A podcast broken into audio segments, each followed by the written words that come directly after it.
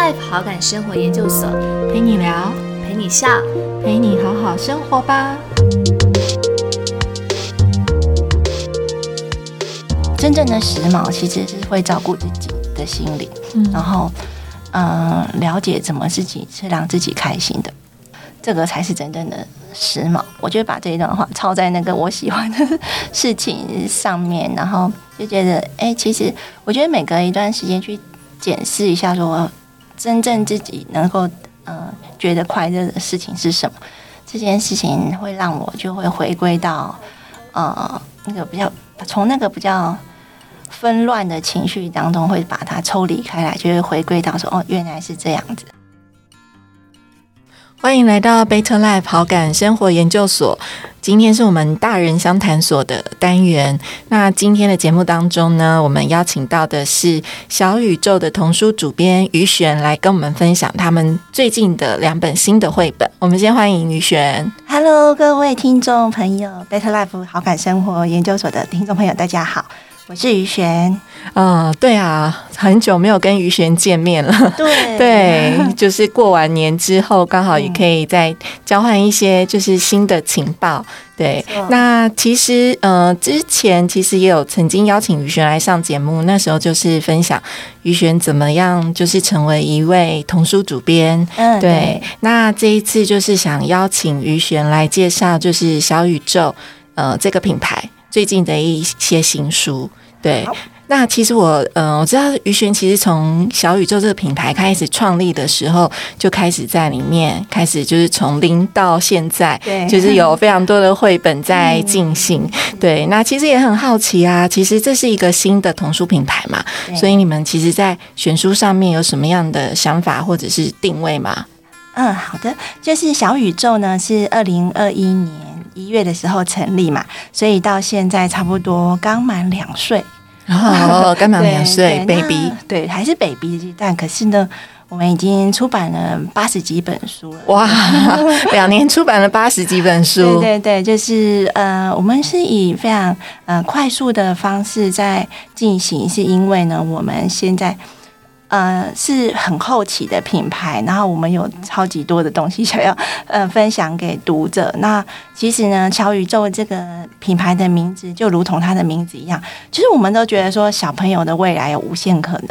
那所以说我们在选书上面呢，其实有很多很多的方向。那其实包含有像情绪教育，我们觉得很重要的部分。然后呃跟。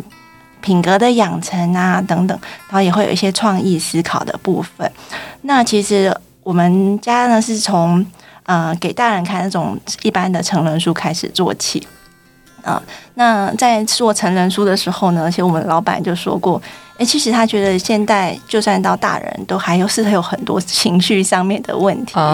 所以我们家是出版过很多很多给大人看的情绪相关的那种心灵励志书。嗯，那其实我们都想说，要从小就要做情绪的教育，所以我们在呃情绪上面的选书非常的多种，而且。我们几乎不避讳什么主题，呃，包含连那种很开放的，比方说父母分开的时候要怎么办这种主题，我们都很收录，因为觉得说相信呃都会有这样需求的读者。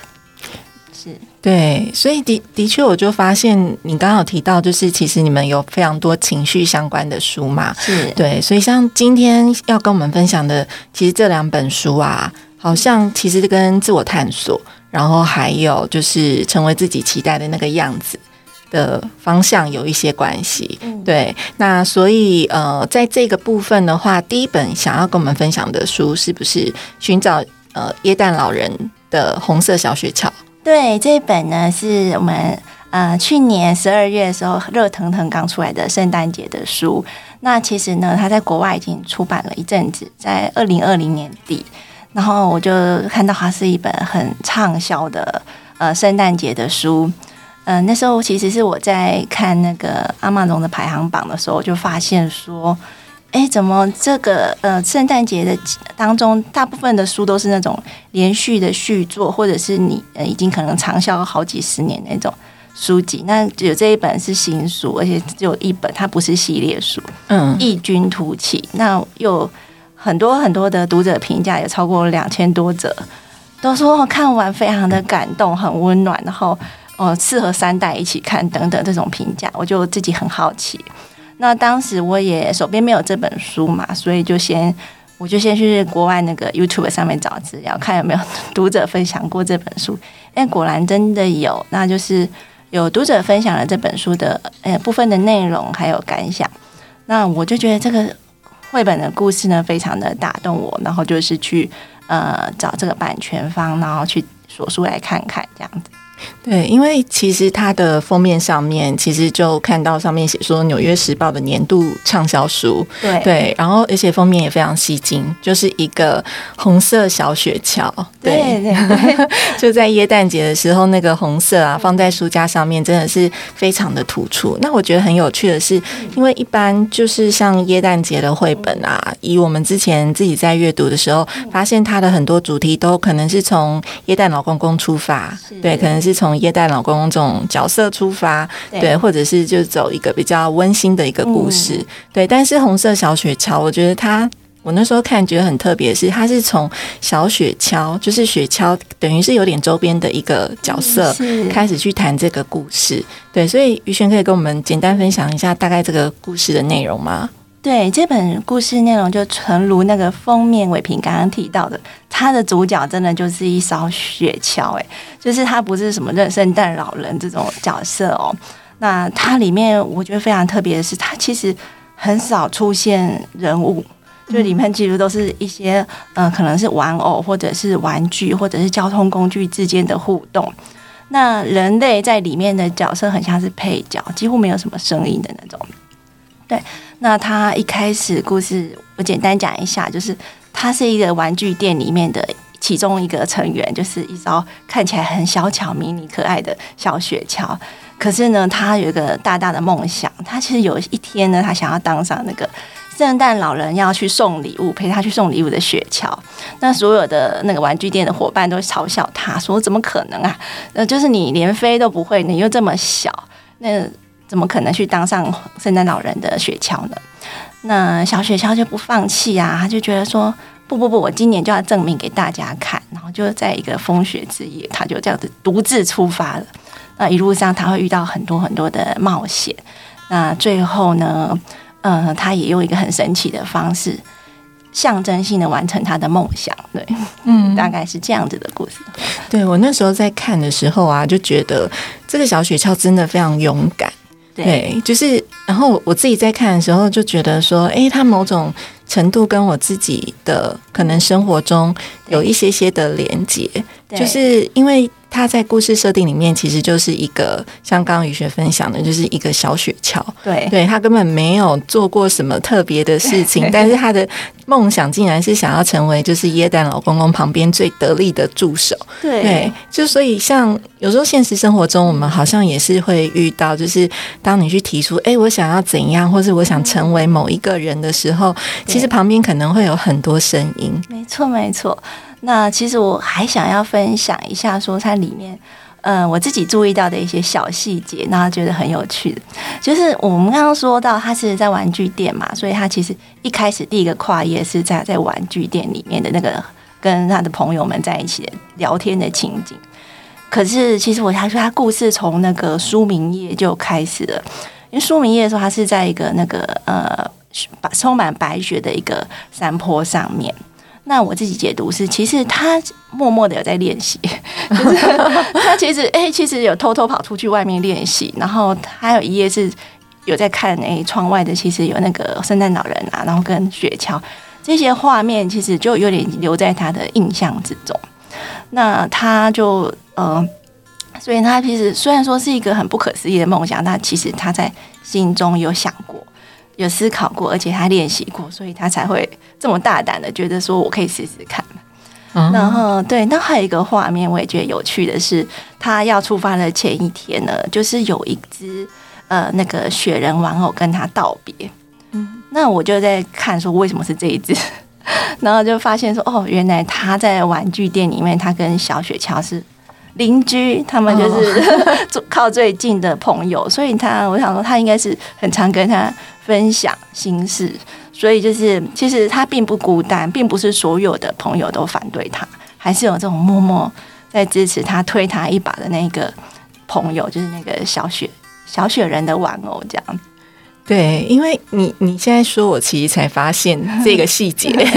因为我那时候因为这本书绘本的文字量算相对多一些些，对，所以其实，在阅读的时候，但它的图像非常的丰富，对。对，然后，但是我说可能看到文字的时候，有时候真的会稍微忽略刚刚宇轩讲的那个细节。那因为我们现在手边有书嘛，所以的确翻到就是呃前面的一个刚开始的跨越，它跨页，它在叶丹书旁边。然后还有一堆玩具里面，对，的确就是旁边有一个，就是他的那个小雪人玩偶的 朋友，对。然后当他真的开始准备要去呃完成他的梦想跟任务的时候，也是这个呃小他的朋友在送行，对。对对，好可爱，就是他那个 say goodbye 那个画面，他就上路了这样。对，然后的确在绘本里面呢，就是人的角色相对少很多，对，是在后面的时候，就是他达成任务的时候。出现，那这中间他真的很多的交通工具的陪伴。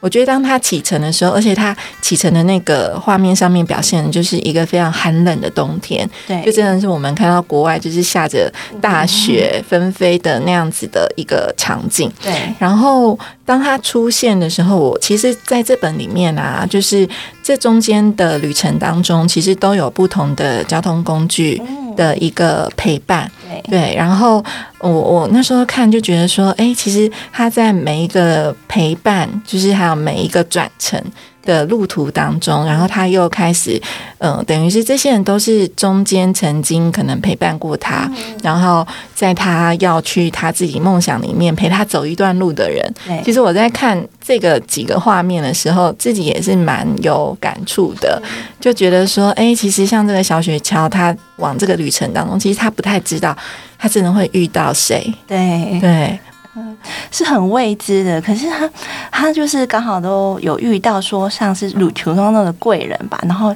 也是很有智慧的那种前辈，跟他提醒了几句话。那几句话呢，其实那时候我们的翻译的那个呃刘亚飞老师，他有特别跟我说，哇，他觉得这几句话很有智慧，但是也最难翻译，就是用原文去看，然后去对照他讲出来那个意思。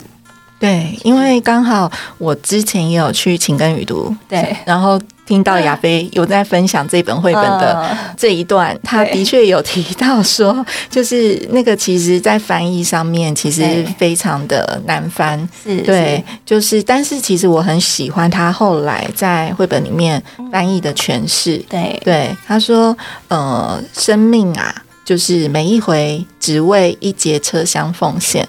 对，奉献这两个字，对对，那时候觉得他用的这个字，其实那时候我收到译稿的时候就好感动，就是他，嗯，其实他要讲的是很，嗯，非常脚踏实地，然后就是一步一步的这样子去实现梦想这件事。可是呢，他用的是非常具体的说明，就是哎，火车并不是一下子就这么大一节，它其实是从一小节一小节开始。他用了呃奉献这样子的字眼，然后觉得说我非常的贴切，而且在这个季节看的时候是特别的感动。嗯，对。所以其实他刚好，我觉得那个小，我觉得看这个小雪橇，我觉得他算蛮幸运的，对，因为他其实就是遇到火车，然后遇到就是那个就是黄色的小汽车，对，然后就是等于每个人都陪他走一段路，然后在这个每一段路里面，其实他都有他自己的收获，然后他也看着有点像前辈一样。对，就是大家好像都是跟他讲说，哎，其实我也是从很小很小很小的地方开始长成现在这个样子，就给他一股安心的感觉，对不对？就是，嗯，其实不要想说啊，这么你要像这么伟大，就是这么伟大的一台车，但是它其实也是从很小的，嗯，比方种栽一棵树开始，然后到现在才可以去栽一整车的树。嗯，对，所以我那时候。看完这个绘本啊，就想到我之前读了另外一本书，它里面有一句话，就叫“呃，出发才能抵达”。对，那那那句话很触动我的原因，是因为我觉得，因为他最初的梦想其实是被大家有时候无法理解的，就会觉得说啊。怎么你都等于还没有走就想飞对的一个概念，所以大部分的人是用一个比较迟疑的态度去看待他的想象。对，但是如果我就在想说，他当初的选择，如果他当初可能有人跟他泼冷水啊，或者是说了几句，他并没有去行动的话，其实他可能就没有办法像这个绘本里面的叙述到达最后的那个地方。对，所以，我我就自己的感触是觉得说，很多时候好像呃，我们自己有很多想做的事情啊，或者是想做的。一些呃方向，可能刚开始自己也不是那么确定，可是你有一个想象，就是说，哎，我其实想要到达某一个地方，或想要成为一个什么样子，至少我们先有想象，然后我觉得还是要有行动，就是至少，嗯，你要去试着做做看，就像这个小雪车、小雪橇，我觉得它是一个很勇敢的雪橇，对，而且我还特别想要提到一个地方，就是。应该大家会有注意到，为什么书名叫做《红色小雪橇》？可是到那一文的时候呢，呃，译者把它翻成“小雪橇”。其实这个也是跟其实跟原文有一点呃相关，就是因为“红色小雪橇”它感觉是一个形容词嘛，形容说呃这这一个雪橇红色的。但是它到内文去的时候，其实在原文当中，它是把呃 “little red sky” 的那个 “red” 省略。就是嗯，比方说那一些火车啊、大卡车都叫它呃 little slide，就是说哎小雪橇啊，这样。就是我觉得嗯，以人类来比拟的话，就很像是那种长辈跟小朋友说哎小伙子啊那种感觉。那所以那种小雪橇那是特别指，就是等于说亚飞让嗯这一个雪橇有了他自己的名字，然后他自己的生命力的感觉。所以那时候呃也是说。我们研究了很久，说是要保留像书名一样“红色小学校”这么完整的一个名字，还是说在内文当中给他一个很亲切可爱的小昵称那种感觉？对，这就是中文跟那个英文的在转译过程当中很。很有趣的部分，对他真的是很细节。你刚刚 在谈，就是说，哎，小伙子，这个听着就很有感觉，因为里面的这些交通工具等于有点算是他的前辈嘛。对对，所以前辈可能对小雪橇就是比较是用晚辈的称呼，所以就拿掉了红色小雪橇在内文里面。没错，是这样。对，这也是一个很有趣的分享。那像嗯，因为我看一下这一本书的。呃，作者跟会者，这应该是他们在台湾出版的第一本书，是吗？对，这个作者会者的，呃，尤其是其实作者他在国外已经出版过很多本作品，那他还曾经为那个呃芝麻街，因为他们在国外有一些给小朋友看的那种呃学龄前的那种书籍，他也是呃其中的作者之一，然后他也写过蛮多本著作。然后我有查了一下，他其实我觉得他对颜色啊，还有交通工具有一个莫名的偏好哎，因为他后来还有出版了两本书籍，一个叫做嗯黄色小巴士，然后他还有一个蓝色小兔子，嗯，对，很可爱。他就是都用一个颜色加上啊一个物件，嗯，这样子的组合去讲他想要描绘的主题，而且他的主题。都是偏比较温暖，然后给小朋友勇气的那种主题，所以等于说他其实，呃，我觉得他本质上面有一个信念是想要传达的，然后透过这样子的物件去去传递出来的。那他后来书的书也都在国外获得非常好的评价，这样。嗯嗯。然后这个会者的话，呃，他的来历也是非常的有趣，因为我们刚刚有提到说，那个绘本里面很多冰天雪地的画面。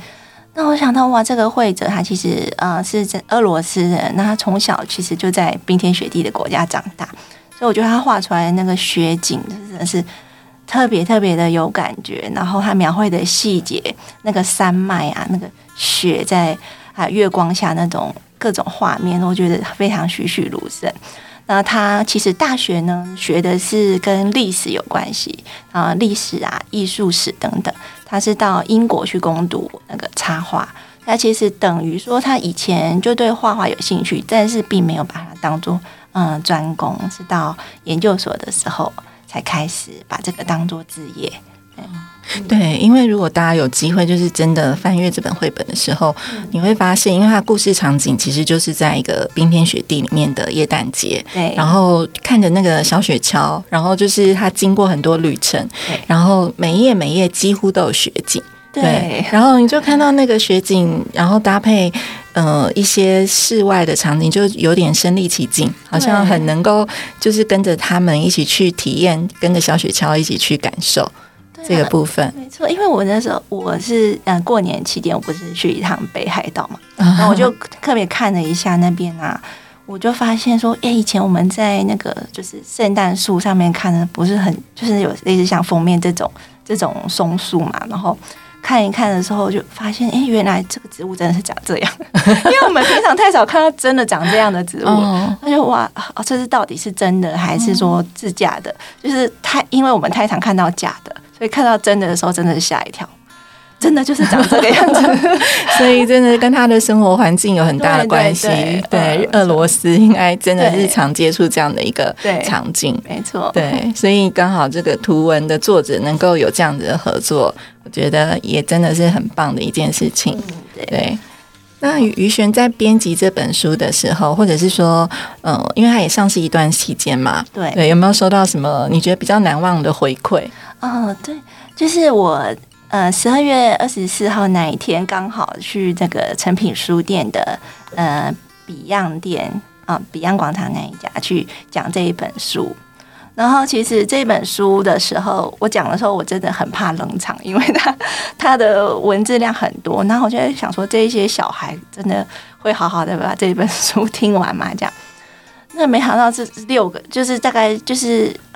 大概六组亲子，就是大概十几个人都聚在那那个那个广呃书店里面，然后这样子眼睛就是从头到尾直直的看着我，很认真、很专心的把这个故事念。听完，然后最后呢，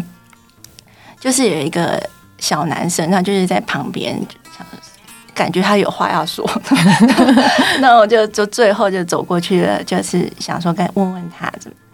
他就跟我说他要买这本书哦，然后我就说哦，那就是他他妈妈就说，哎，那你是这本书？我说哦，这本书我是编辑，这样，那他们是非常的讶异，就没想到这个书上的编辑会来到。这边 讲故事，对对对，然后就就很开心，我们就一起拍照这样。然后我就觉得这个妈妈她是她很有趣，她就是很常会这么做，就是她真的会带着小朋友，然后去书店听故事啊。然后如果刚好遇到那个编辑的话，就是会特别去跟编辑聊聊，然后说是怎么样，就是就是嗯。就是等于说，他会让小朋友真实跟这个书的编辑接触到。那我觉得这在小孩的心中应该也是蛮特别的一个回忆。这样，对啊，我觉得也是听起来是蛮特别的回忆。虽然这本书它的呃发行的时间是耶诞节嘛，配合这个书的主题，可是我觉得其实呃，它是因为它的故事内容，我觉得它并不是一个就是跟节庆。对，感有那么连接的关系，所以我觉得，即便他已经耶诞节过后，即便到现在，我觉得它是一个就是一直可以长期阅读。然后觉得，即便我自己来看，它也算是一种有点自我激励的一个一本绘本。对，其实我那时候不是有邀请伟平当推荐人，挂名推荐，其实就是我在看了这个故事的时候，有想到你，就 说就觉得嗯，你就是其实有点像这个角色，就是。很勇敢的啊，往一个自己想象的路径去出发，所以我觉得你应该会对这个故事会有感觉。那个时候就是擅自这样猜测，对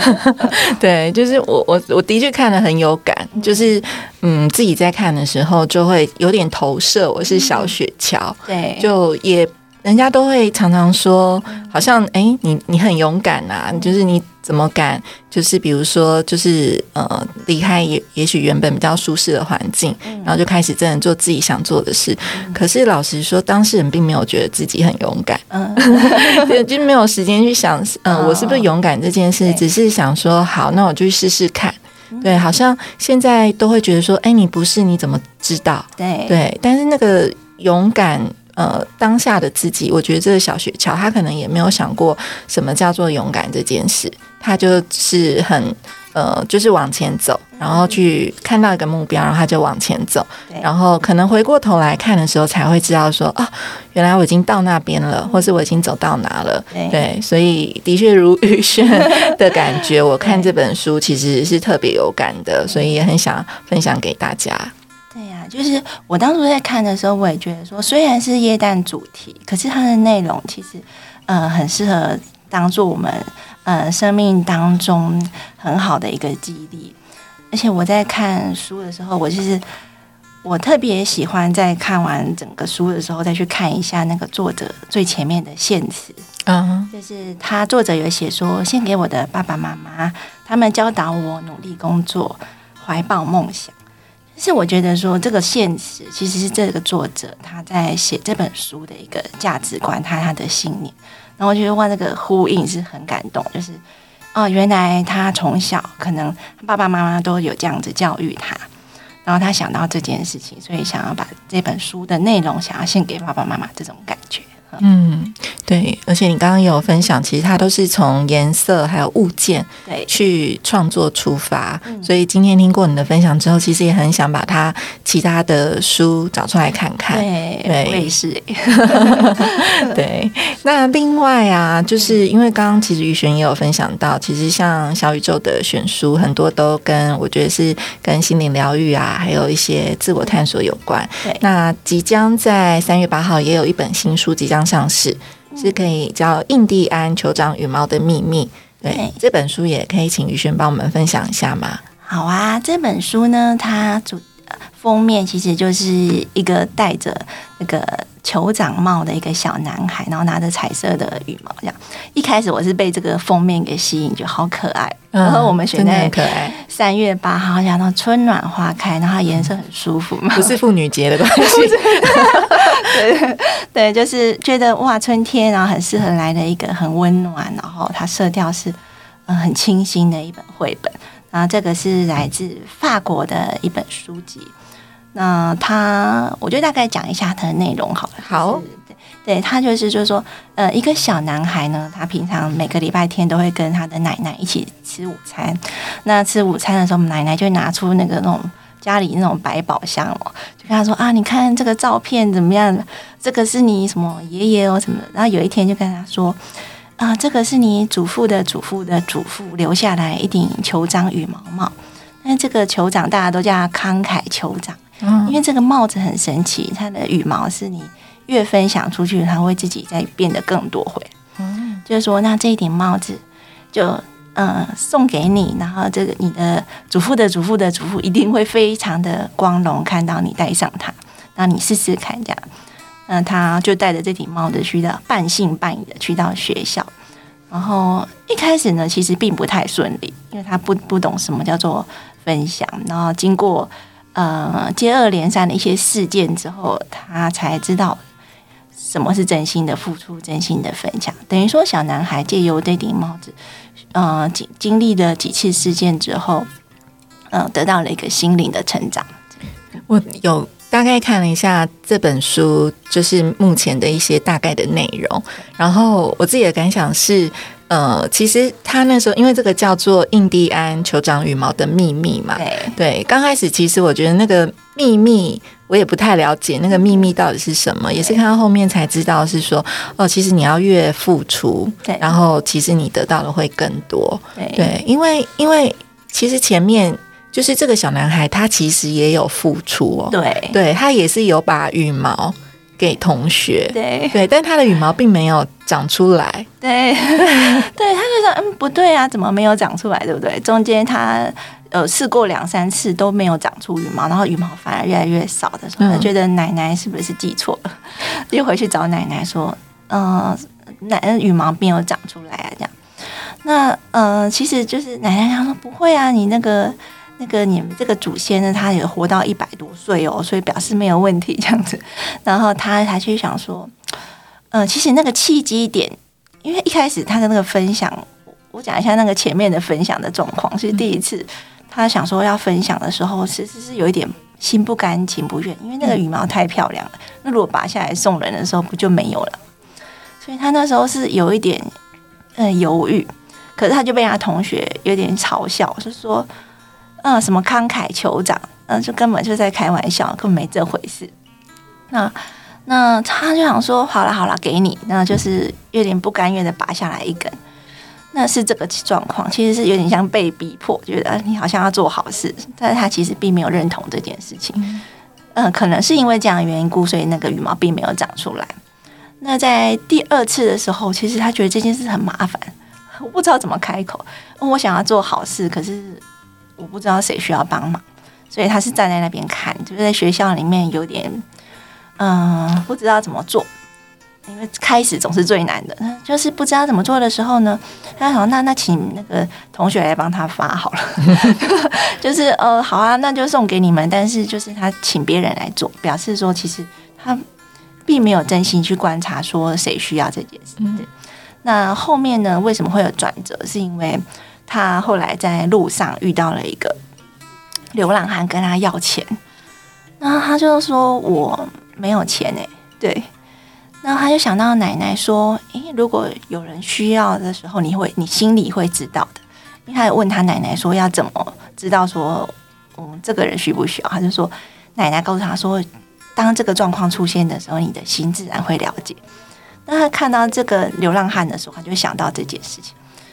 他就本来要离开了嘛，然后他又回头过来，然后摘下一一个羽毛给他，就说：“你会不会想要这根羽毛？”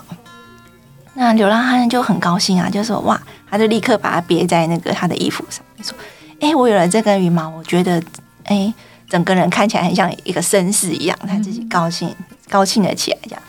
然后后来还有遇到了一个那个 baby，那个 baby 本来就是呃有点在哭闹的样子，对。那他又送下，嗯，他又摘下一根羽毛，想说可以送给这个宝宝。那宝宝看到羽毛又笑了，就觉得哎，有一个好玩的东西。那这几次的付出跟前面其实不太一样，前面的分享是有点不甘愿，也不知道怎么做，对不对？那后面等到他真正体察到，就是其实是体贴别人的需要的时候，他这时候才知道，哦，原来这个才叫做真心的分享。对，所以我觉得那个都是分享，但这中间最大的差异就是“真心”这两个字。对对，就是因为前面他有点似懂非懂嘛。对对，就是他就觉得啊，那就同学要他，也就是觉得哎，好像好我给你，可是那个给你的感觉，其实他可能还没有理解到什么是发自内心。对对，所以羽毛没有长出来。然后我自己也觉得，其实他很幸运的是，这个小男孩有一个很有智慧的奶奶。对 对，在看这本绘本的时候，我觉得他很幸运，因为他每一次就是遇到他，他一直会期待，就是说，哎，这个羽毛会越来越多。对，可是他每一次就是分享回来，发现哎，并没有如他预期的时候，他都会回去问奶奶。对，然后我觉得那个奶奶其实他并没有给他很明确的答案，或者是质疑他说啊，你一定是没有真心付出。对对对。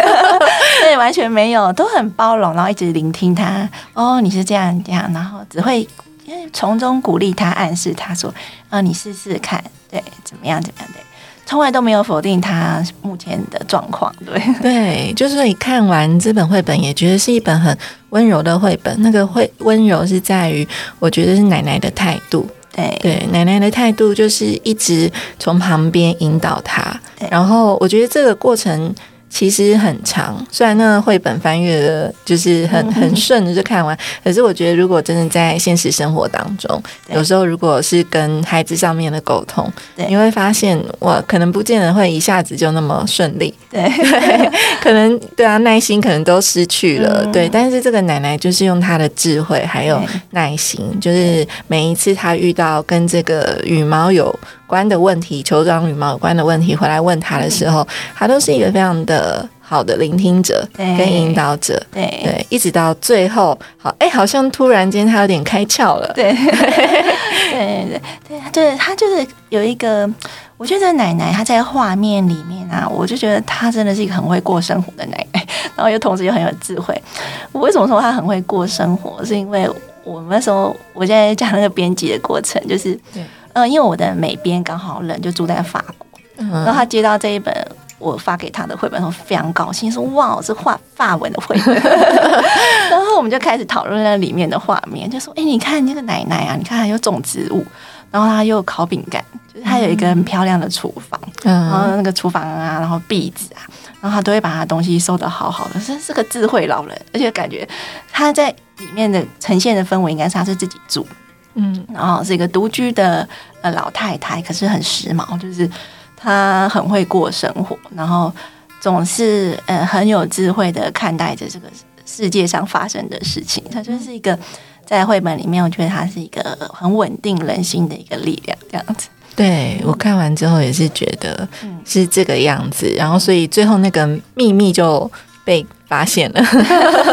对，这个秘密要自己的。哦，我觉得他是一个自己的体会才会发现，因为他中间有一段是在讲说，他本来都一直很想要，嗯，上球场当那个主将，有没有？觉得说，哦，终于有机会了，因为他送给大家羽毛之后不是很受欢迎嘛，就是同学就说啊，你这个就是你，那你去当那个主将好了，我们就推派你去当那个主将。可是他那时候，因为他的心灵已经成长了嘛，他就想说，我嗯，我不一定要当这个位置。其实是那个另外一个同学，他更会更会打球，然后他把这个机会让给对方的时候，看到对方是很高兴，他那个内心比自己去打球还更高兴。我觉得那个是一个很不简单的体悟，对小朋友来讲，对，就是他可以嗯去祝福别人，然后可以去欣赏别人的优点，这件事情也是在他这个在付出的过程中才学会的。对。这这些东西，我觉得其实真的都是很值得学习耶。就透过这个故事《印第安酋长羽毛的秘密》，然后其实我觉得谈到非常多。我觉得是在这个成长过程里面很重要的课题，可是用一种不说教的方式，对呀，对，就可以慢慢的阅读的过程中，可以去体悟非常多。那所以今天雨璇分享像寻找圣诞老人的红色小雪橇，还有印第安酋长羽毛的秘密，我觉得他们其实都是有一点跟嗯自我的成长啊，跟探索有关。对，那从雨璇角度来看这两本绘本，你你自己从编辑的角度来看，你觉得它？有大概有什么样不一样的切入点吗？嗯，其实我觉得他们都是呃一个以一个小孩的形象当做主角，就是像小雪橇，虽然他不是人类，可是他在里面的形象一个也是一个小朋友。然后那个嗯，酋长羽毛的秘密里面的呃主角也是一个小男孩，都是一个小朋友这样子的形象，但是他们的想要实现的愿望其实是不太一样的。然后说，其实他们都是想要成为自己期待的样子嘛。像小红雪橇，他就是想要当上那个圣诞老人雪橇。他为了这样子的一个自我的愿望，然后他选择上路出发。对，但是那个酋长羽毛这一本呢，它其实不太一样。他我觉得他的心情是比第一本那个小红橇更复杂，因为他一开始他得到这一顶帽子的时候，他有很多很多的欲望。欲望就是说，哦，那我可不可以借此就当当上那个班长？嗯，或者是我刚好可以跟我最喜欢的那个小女生讲到话，就透过这个，然后或者是说，哦，受到欢迎，然后被推上球场，这些都是他呃梦想的画面。他其实是呃想要的东西是非常的多，然后是比较像是权力或者是欲望这方面的。所以他甚至做梦的时候都会梦到这些。嗯，对。那但后来呢？他发现，我觉得他有点发现说，其实这一些东西并不是能够给他真正的快乐，或者是很持久的开心。这样。那后来他是在最后最后，他学习说什么是体贴别人、对人付出那种开心和快乐是更持久的。他其实都是呃，或有这个转换之后，他就再也不会想说哦，我一定要怎么样当上什么什么。而是他只要就是，呃，能够带给大家一个快乐的感觉、开心的感觉，那也会影响到他自己，也是呃会有同样的心情。对，那所以他们两者之间切入点有一点点不同在这里。嗯，对，的确我在看《印第安酋长羽毛的秘密》的时候，觉得，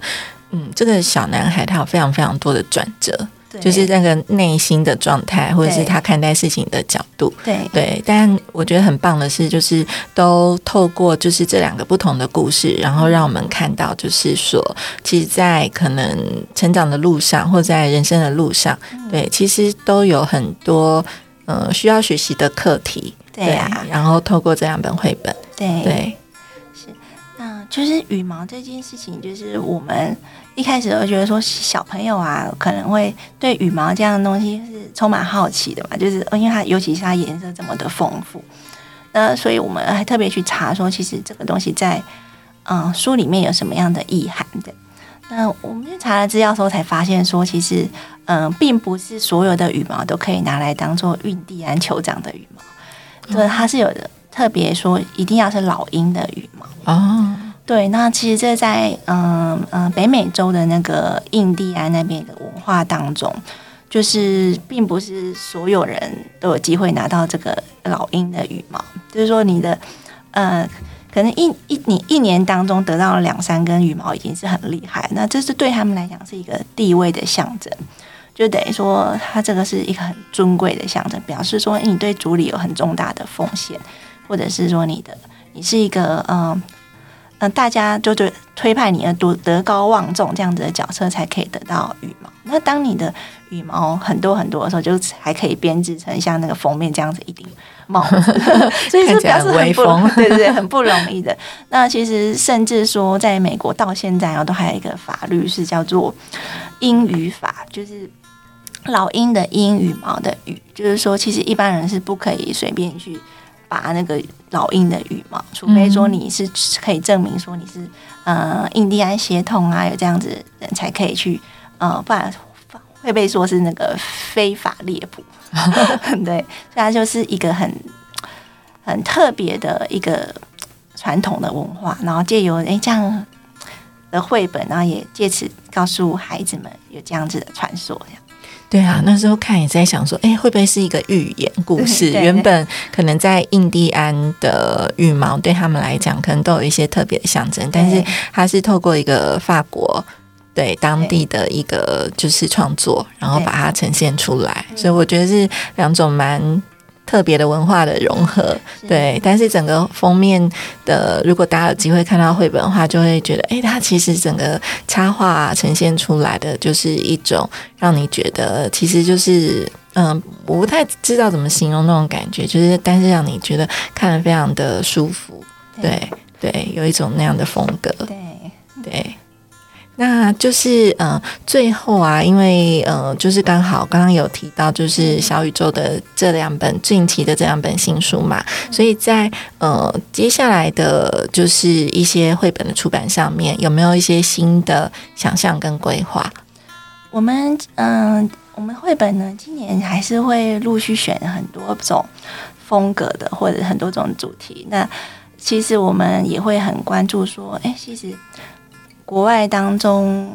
嗯、比较受到市场瞩目，或者是他得到什么重要奖项的一些绘本，那我们都会呃陆续的把它引进来台湾。像嗯四月份的时候，四月底的时候，我们会有一个很可爱的绘本，是一只想当太空人的大象，然后它是来自于澳洲，然后它有得到二零二二年全年的那个澳洲图画书奖的排行榜冠军。对，那它我们当初会被吸引，是因为他的那个故事实在太异想天开，就很好笑。但是其实最后你会被他感动，他是一个很洒劲的、很有洒劲的一只大象。对，然后呢，同时也会有一些是我们很重视的，就是嗯、跟永续有关的绘本，而且我们会多方的去尝试说多元文化，就是。像我们今年真的是非常多元文化，像最近就是土耳其不是发生了一个一场大地震嘛？其实我那时候就哇塞，很心疼这片土地。那也就是刚好，其实我们在今年我们有机会引进两本土耳其非常优秀的作品，然后这个也是我在图书目录当中，就是呃一一眼看到封面就觉得说哇，这个题材很特别。嗯，有一个是跟洛尼农夫有关，洛里农夫对，然后他他是在讲一个生态的平衡，就是说人类的呃经济发展和野生动物之间呢如何取得一个平衡的一个故事，这是来自土耳其哦。然后还有另外一本也是土耳其的绘本，然后他在讲一个小孩子很期待赶快长大的这个心情。然后这个我看我是被这个作者的个人简介给吸引的，因为他就说。他很从很小的时候，就是因为回答问题的时候，常常回答不出老师期待的答案。比方说，哎，星星为什么白天看不到啊？然后他就会回说，哎，星星在睡觉，白天在睡觉。哎，我们现在听起来可能就很可爱，对不对？对。可是可能当年老师是很威严的，觉得不是这样才不是正确答案。然后他他妈妈就被叫去学校，然后所以他有一段时间就是被。禁止说你讲那些乱七八糟的话，可是他就说，他就把这些灵感放在他的口袋里，所以他还是有很多很多奇思妙想。然后等到他他长大的时候，他一个一个把这个口袋里的东西给搬出来用。然后其实哇，的这个历程很有趣的。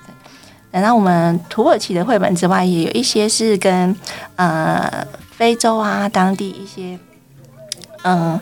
人物，因为非洲其实有很多很了不起的人物，就是可能会改变这个地方的土壤啊，或者水源等等，就是它跟历史文化比较有关系。就是说，哎，把改善非洲的当地一个一个地方的水源环境的一个农夫等等，就是我我们其实如果可以的话，我们都会尽量说，尽量说，嗯，除了大家比较流呃知道的欧美啊或日韩之外，我们会多多引进说。呃，多元民呃文化、多元民族的绘本进来给台湾的读者啊，听起来真的非常多元，就感觉已经很的世界已经快走遍半圈了。对，我就觉得我其实好喜欢看那种不同国家风格的插画，因为你会发现那个地理背景完全不一样。像我们刚刚小雪橇，你会看到那个冰天雪地，可是我在看那个呃土耳其那边，你会看它的。民族性，然后他的肤色，他们的地方完全的不一样。嗯，然后你就可以借由这个绘本，就会想象哦，这个国家是怎么样，是怎么样？对，就觉得是蛮有趣的，就透过绘本去看世界的。对啊，感觉在选书的过程也非常有趣。对对，因为我也发现，其实，在小宇宙的那个版权页那边，蛮特别的，就是有选书人这样的一个角色。因为通常我们大部分看到都是 写是主编、美美术设计诸如此类的，可是我发现你们的就是绘本比较特别，在版权页里面有选书人。对，我们有选书人这个角色。哦，我觉得选书人这个东西，其实伟平没有提的话，我。倒是没有去意识到说哇，原来你们会觉得很特别，因为其实那 这个东西是我们在一场会议上面，然后可能什么，哎，老板一句话就突然拍板决定，就是好像有这个东西。其实是因为我们大概我们现在每个礼拜都会开会，就是选书的方面的会议，就是我们编辑会。把自己在这一两个礼拜当中看到觉得值得出版的书，然后大家一起来讨论，然后是有一个像是说书会的感觉。对，然后就是大家可能要准备好资料，说你把你可能利用可能三分钟的时间，你把这本书你看到的感觉告诉大家，你觉得为什么想要出版这本书等等。那有一天我们老板就觉得说我们。花这么多时间在做这件事情，就是我们应该要当一个选书人，应该给我们这样子的名分。名分，就是有点像呃，因为我觉得在我们家当中，我们非常重视这个选书的过程嘛。然后就是呃，选书人，我自己的解读，我觉得，我觉得他有点像那种嗯，站在那个。那个市场，然后去采购的第一线的人员，就是我要买这个，我要买这个，这这个第一线的人非常重要，他就是要把关说这道菜煮的好不好吃的一个很关键的角色，就是，所以我那时候都会觉得说很像是这样子的角色，他是呃是是选选食材、挑食材那个那个采购人员很重要。那呃买回来之后呢，就是我们把这个书买到了嘛，我们其实呃编辑的过程就很像也帮他呃把。嗯，加调味料啊，帮他看摆盘啊，等等，就是说，我们把它做，尽量把它做出我们心目中觉得它是会更美味的一道菜给给读者。就是编辑跟选书人的角色大概是这样一点点的差距吧。嗯，对，所以的确选书很重要，哎，对啊，要透过你们就是不同的选书跟编辑的角度，我们才有机会可以看到就是来自世界各地这么棒的作品。嗯，对，那就是因为我也想要请教于璇，就是从你的就是你自己的角度，因为其实工作上面也接触了非常多的书还有绘本，那你自己有没有就是比较影响你比较多，或你很喜欢的一本绘本，可以跟我们分享一下吗？哦我看到这个题目的时候是超高兴，就是非常有有机会可以讲讲我这个我心目中超爱的一本绘本，就是我我今天还把它带来，这本是那个上体文化出版的一个很经典的绘本，叫做《大海》，那它作者是马丁维德，那绘者是珍妮佛易修斯，译者是柯倩华老师。那这本书我觉得。嗯，跟我个人经验非常有关系，然后后来也影响到我的生活很多，所以我觉得很值得今天拿来讲一讲。对，那其实他可能看过这本书的读者应该蛮多，因为他已经出版很久了，然后嗯，应该算是一本很经典的书。那他其实是在讲亲子关系，一个呃一对母女，然后在呃半呃晚上的时候，就突然妈妈就叫他出发，我们要去看海。然后在晚上的时候，他们就在海边玩的很高兴。然后最后呢，他就小女孩累了，然后就被妈妈背在那个肩膀上，然后把她带回家。然后她就在那个壁炉旁边吃着烤吐司啊，然后就这样子很安心的睡着。然后妈妈讲了一句话，就是说：“你记住哦，生活就要像这样。”嗯对，那其实这一本书虽然说它故事真的，你，这样听起来是很简单，可是我常常会想到，对，生活就是应该要像这样，就是，嗯，我觉得这故事当中不一定说是大海，我觉得每个人在成长过程中应该都有这种经验，就是你可能家里有其他的兄弟姐妹，可是你很少可以独自一个人跟呃你的妈妈好或者爸爸。一个人去，就我们一对一的去做什么事情，应该这样子机会相对是少的。通常都是爸爸妈妈，然后大家一起这样子。在我们家是这样子哈，呃，就是呃，但是呢，这种突然某一天，哎，爸爸带我去哪里，然后只有全家就只有我一个人去，然后跟他一起相处的时候，我发现会看到不一样的爸爸或妈妈。嗯 对，因为我。我自己呢，虽然说，嗯，在我小的时候，并没有说是晚上去海边这个经验，可是呢，我们有那种晚上去住在山上的经验，就是爸爸会带我们去山上。那其实那时候都是全家人一起这样。但是有一年，就是那个我的大学同学，他是香港人，然后他没有办法，嗯，回香港过年，然后就来，我就说，那你来我们台中的家过年吧。他就跟我一起回家。那就是在这样过年的时候，就是我爸爸就载我还有那个同学说：“哎，那你来我们家山上看看。”嗯，那去看那个山的时候，我爸爸就讲了一句话。哦，这句话他应该没有在家里面讲过。他说：“哦，我觉得就是你不觉得来这个山上的时候，什么烦恼都要忘记吗？就是我什么烦恼都没了，我就是只要看着这个山，我就什么烦恼都没有。然后我那时候心里非常的复杂。”因为我在想到我我妈妈那时候，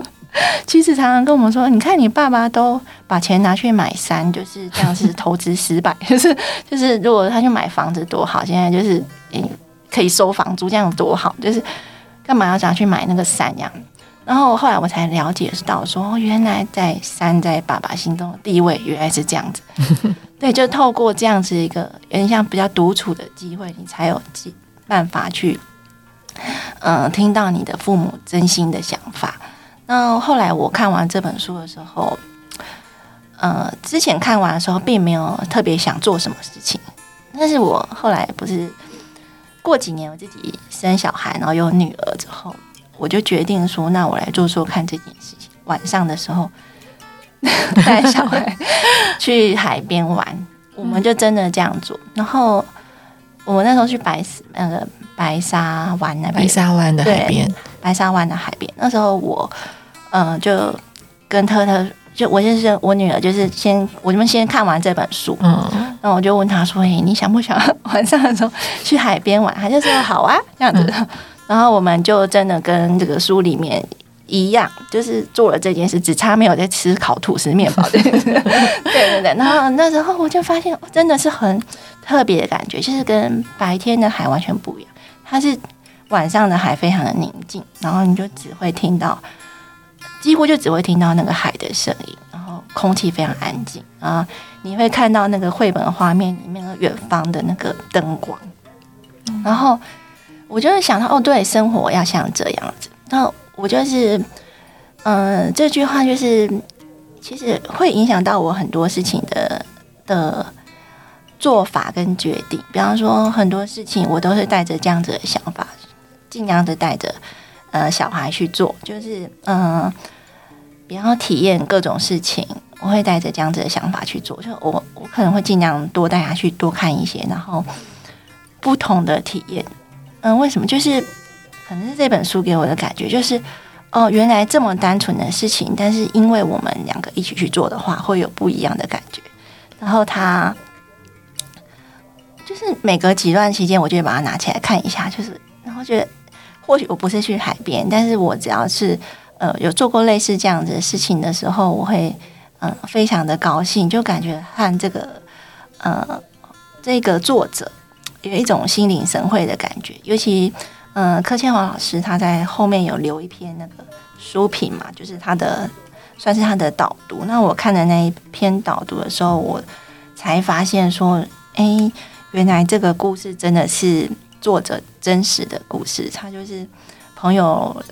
到他家去，然后他就是安排说我们晚上去看海，就在我家附近的海，然后就是大家就一起去看了这样，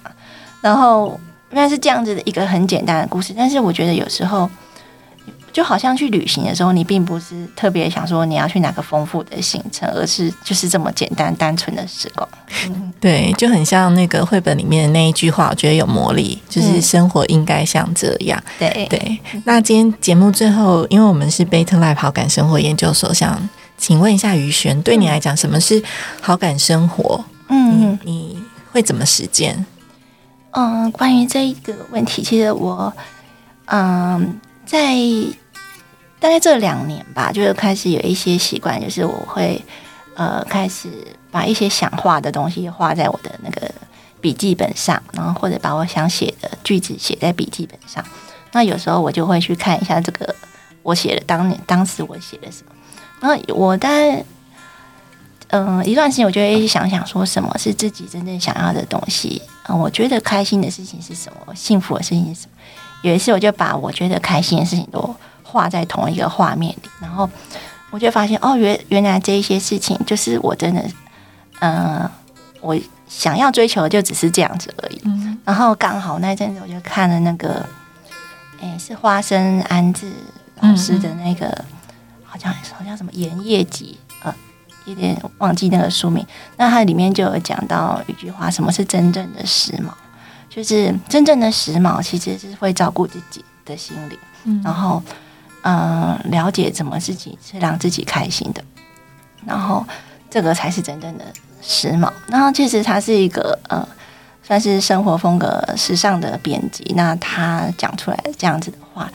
就让我就是我就把这一段话抄在那个我喜欢的事情上面，然后就觉得哎，其实我觉得每隔一段时间去检视一下，说真正自己能够嗯觉得快乐的事情是什么。这件事情会让我就会回归到，呃，那个比较从那个比较纷乱的情绪当中，会把它抽离开来，就会回归到说，哦，原来是这样子。嗯，这也是很棒的分享。哎，其实最后最后，你就是一直沉淀，然后你会发现你要的东西其实很简单。对呀，对。好，今天很开心可以跟雨璇聊天，对，然后分享绘本跟生活，对，然后很期待下次可以再来节目当中，我们再一起闲聊。谢谢伟皮，谢谢雨璇，那我们下次见，拜拜。